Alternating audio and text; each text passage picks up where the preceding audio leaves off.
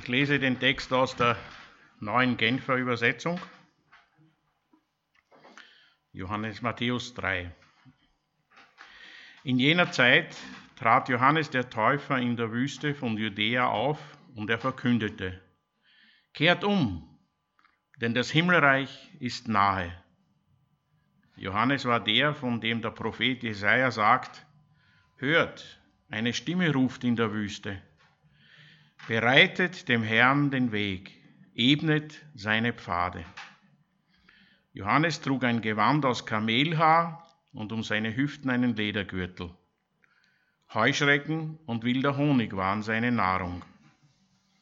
Die Einwohner Jerusalems sowie die Bevölkerung von ganz Judäa und von der gesamten Jordan-Gegend gingen zu ihm in die Wüste. Sie bekannten ihre Sünden und ließen sich im Jordan von ihm taufen. Es kamen auch viele Pharisäer und Sadduzäer zu Johannes, um sich taufen zu lassen.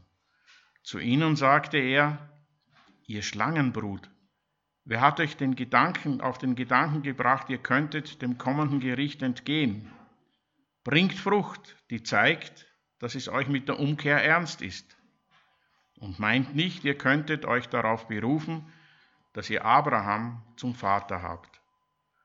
Ich sage euch, Gott kann Abraham aus diesen Steinen hier Kinder erwecken. Die Axt ist schon an die Wurzel der Bäume gelegt. Und jeder Baum, der keine guten Früchte bringt, wird umgehauen und ins Feuer geworfen. Ich taufe euch mit Wasser als Bestätigung für eure Umkehr. Der aber, der nach mir kommt, ist stärker als ich ich bin nicht einmal wert, ihm die Sandalen zuzuziehen. Er wird euch mit dem Heiligen Geist und mit Feuer taufen. Er hat die Worfschaufel in der Hand und wird damit die Spreu vom Weizen trennen. Den Weizen wird er in die Scheune bringen, die Spreu aber wird er in nie erlöschendem Feuer verbrennen. Auch Jesus kam aus Galiläa an den Jordan zu Johannes um sich von ihm taufen zu lassen. Johannes wehrte sich entschieden dagegen. Ich hätte es nötig, mich von dir taufen zu lassen, und du kommst zu mir?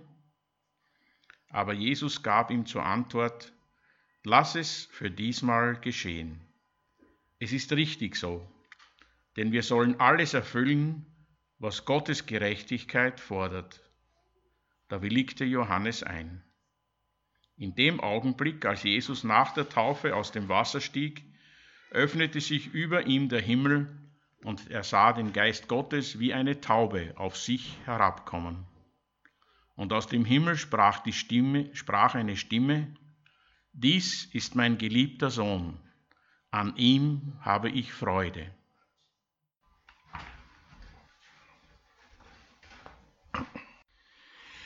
Kehrt um, tut Buße. Das klingt wie der Beginn einer Predigt, die niemand hören will. Ist der Johannes der Täufer verrückt?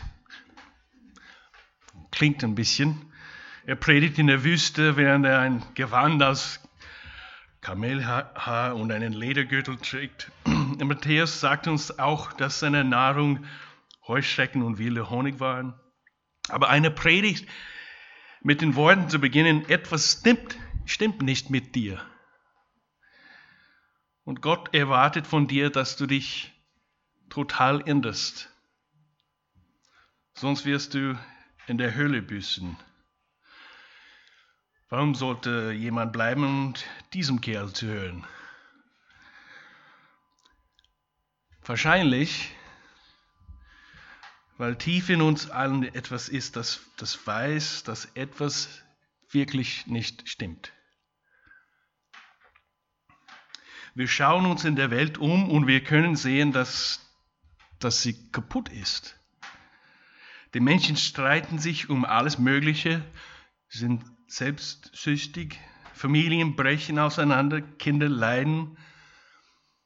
Und dann, wenn wir, wenn wir wirklich ehrlich zu uns selbst sind, wenn wir sozusagen ganz tief in den Spiegel schauen, erkennen wir, dass auch unser eigenes Leben nicht in Ordnung ist. Wir sehen, dass die Dinge nicht so sind, wie wir sie gerne hätten. Oder vielleicht doch nicht. Vielleicht denken wir, dass, dass wir doch nicht so schlecht sind. Wir sind eh hier am Sonntagmorgen im Gottesdienst. Wir schlafen keinen langen Samstagabend aus. Wir gehen nicht in den Park, auch wenn das Wetter nicht so schön ist. Nein, wir sind brav. Wir sind die Guten. Nun, falls ihr es nicht bemerkt habt, Johannes hat auch ein paar Worte für diejenigen, die meinen, bei ihnen sei alles in Ordnung. Er nennt sie Schlangenbrut. Er sagt den, den selbstzufriedenen religiösen Menschen, dass sie, vor allem sie, sich ändern müssen, denn ihre Religion garantiert kein Entkommen vor dem Gericht Gottes.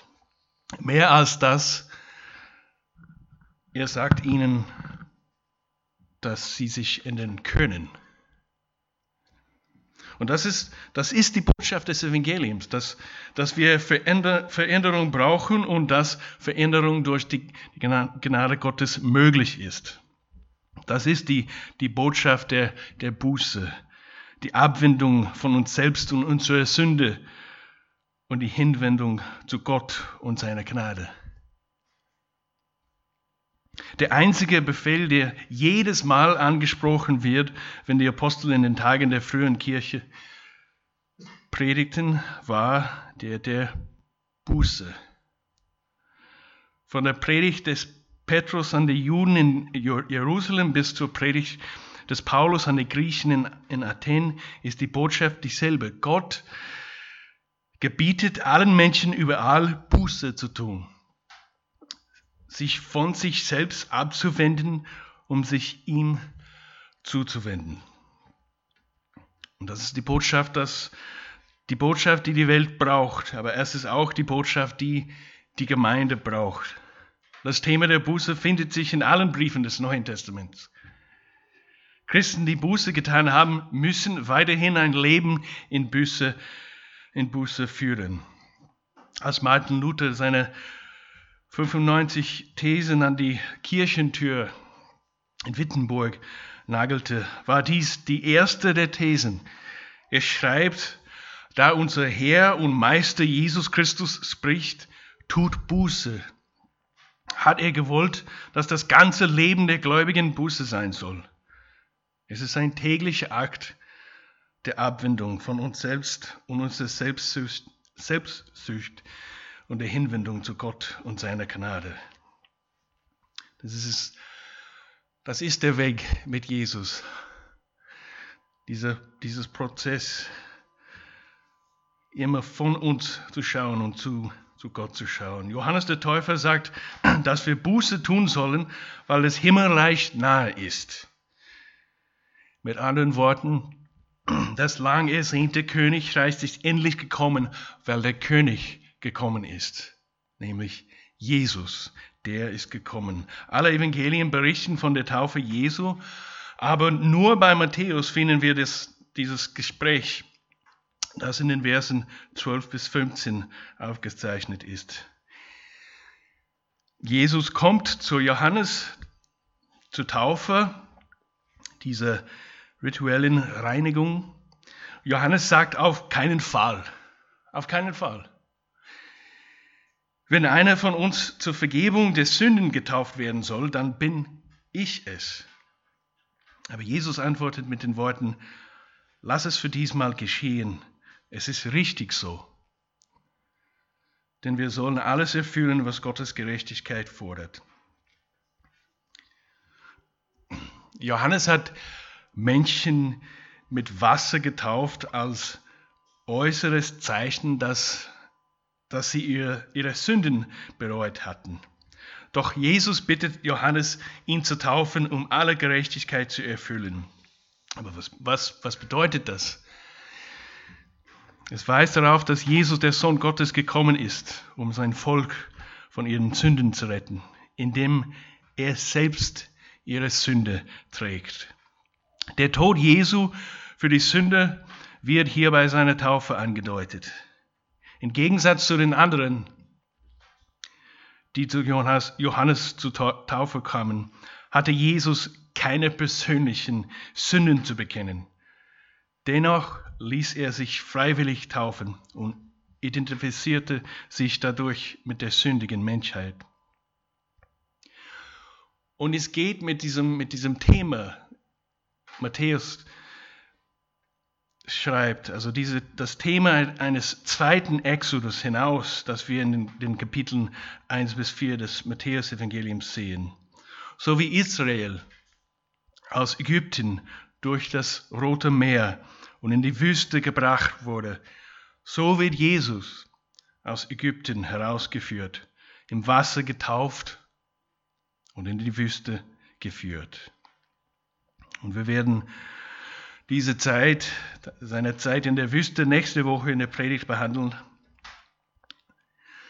Aber im Gegensatz zum ungerechten Israel ist Jesus das wahre Israel.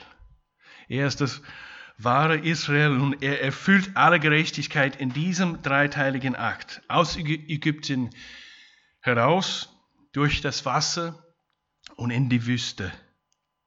Und durch seine Taufe führt er reumütige Menschen durch den neuen, den neuen und endgültigen Exodus, nämlich aus der Sklaverei der Sünde. Wir sehen also, dass, dass Jesus nicht um seines Selbstwillen, sondern um unser Willen getauft wurde. Und dass der, der, Himmel bei der Taufe Jesu geöffnet wurde, zeigt uns, dass, dass Gott selbst durch Jesus in die menschliche Geschichte einbrach. Dass wir nicht allein sind, dass er zu uns gekommen ist. Und der dreieinige Gott, Gott der Vater, Vater, Gott der Sohn und der Heilige Geist sind bei der Taufe Jesu anwesend. Wenn diese, diese Stimme Gottes sagt, dies ist mein geliebter Sohn, an ihm habe ich Freude, muss das Volk an, an zwei alttestamentliche Texte gedacht haben. Psalm 2, Vers 7 und Jesaja 42, Vers 1. In, in Psalm 2 geht es um Gottes Versprechen. Sein Versprechen, seinen Sohn in der, der Linie des König Davids zu senden. Und er wird über Gottes ewiges Königreich herrschen. Und in Jesaja 42 geht es um die, den leidenden Knecht, der wegen unserer Übertretungen geschlagen werden und sich selbst als Opfer für die Sünde darbringen würde. Wenn wir also in das, in das Wasser der, der Taufe hinabstiegen, wie wir es vor ein paar Wochen beim, beim Müllwasser erlebt haben, ist dies ein, ein Symbol. Es ist ein Symbol für die Reinigung von unseren Sünden. Und doch als Jesus in das Wasser des Jordan äh, hinabstieg, ist das Gegenteil geschehen. Jesus identifizierte sich mit uns, er begann unsere Sünde, unsere Schande, unseren Schmutz sozusagen auf sich selbst zu nehmen. Wir sind also angerufen, Buße zu tun, aber wie, wie tun wir das? Matthäus sagt uns, dass, dass Menschen zu Johannes kamen, um sich tauf, taufen zu lassen und dass sie ihre Sünde, Sünden bekennen sollten.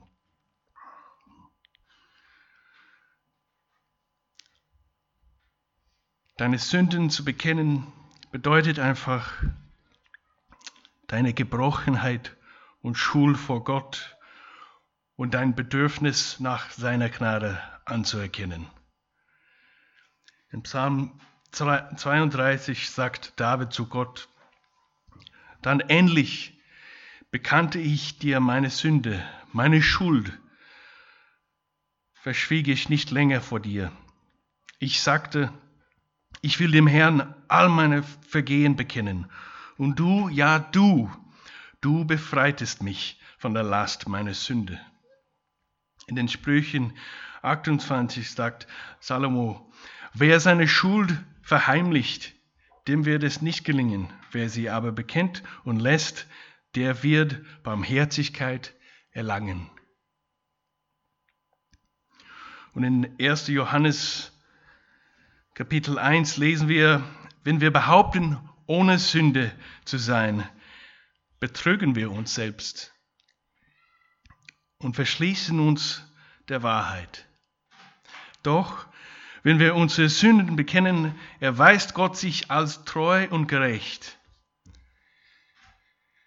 Er vergibt uns unsere Sünde, Sünden und reinigt uns von allem Unrecht, das wir begangen haben.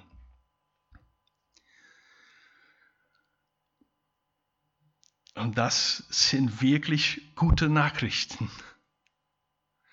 für selbstsüchtige und eigensinnige Menschen wie dich und wie mich. Wenn wir unsere Sünden vor Gott bekennen, ist er treu und gerecht.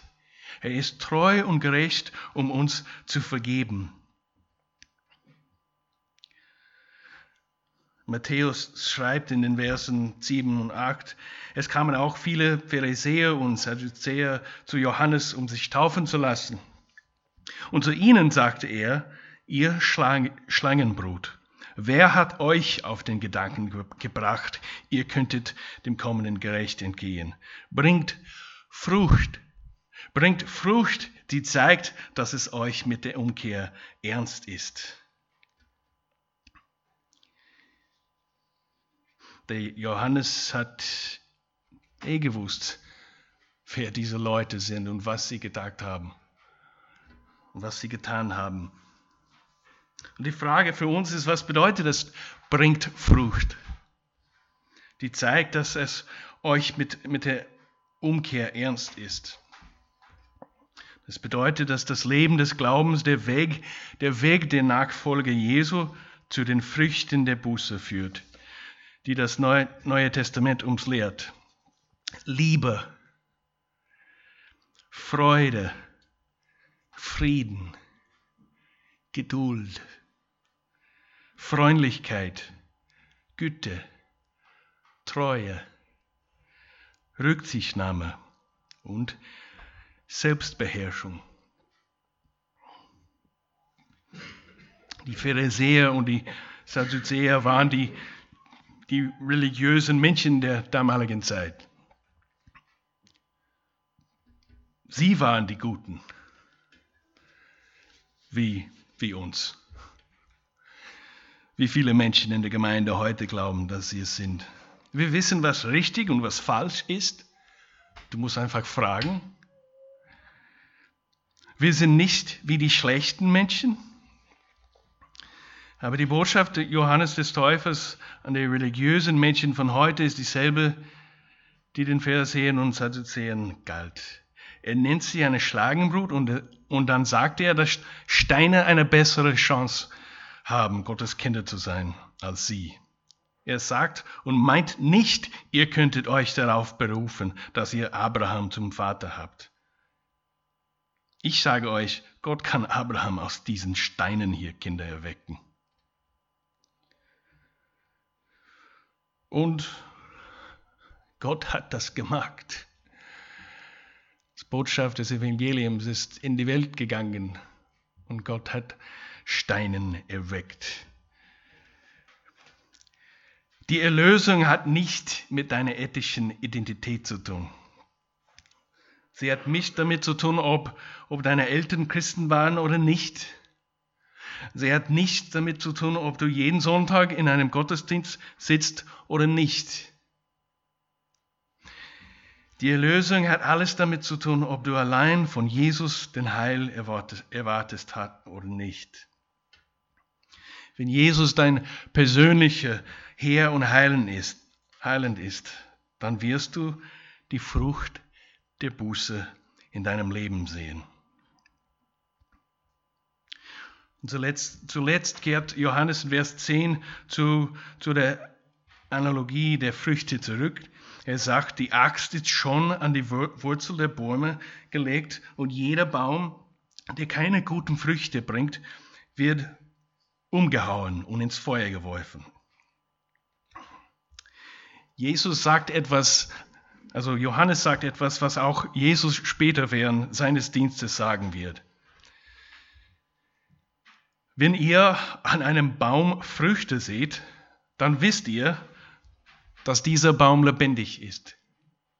Der lebt. Aber wenn ihr gute Früchte seht, dann wisst ihr, dass der Baum lebendig und auch gesund ist. Mit anderen Worten, reuige Menschen sind Menschen, die in ihrem Leben Frucht bringen, nämlich sie lieben Gott und sie lieben anderen Menschen. Und das zeigt sich in der Art und Weise, wie sie leben.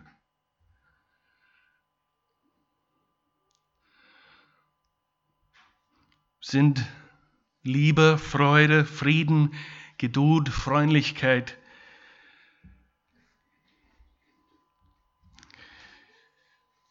gute Treue, Rücksichtnahme und Selbstbeherrschung sind diese Dinge in deinem Leben erkennbar?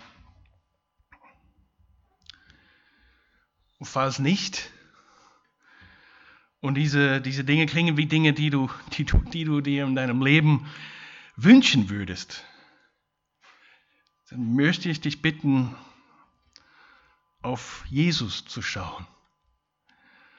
Schau auf den, der alle Gerechtigkeit erfüllt hat. Schau auf den, der ohne Sünde war, aber unsere Sünde nahm, indem er am Kreuz starb, damit uns vergeben wird und wir eine Beziehung zu Gott haben können. Schau auf Jesus, der die Sünde und den Tod besiegte, indem er am, am dritten Tag von den Toten auferweckt wurde.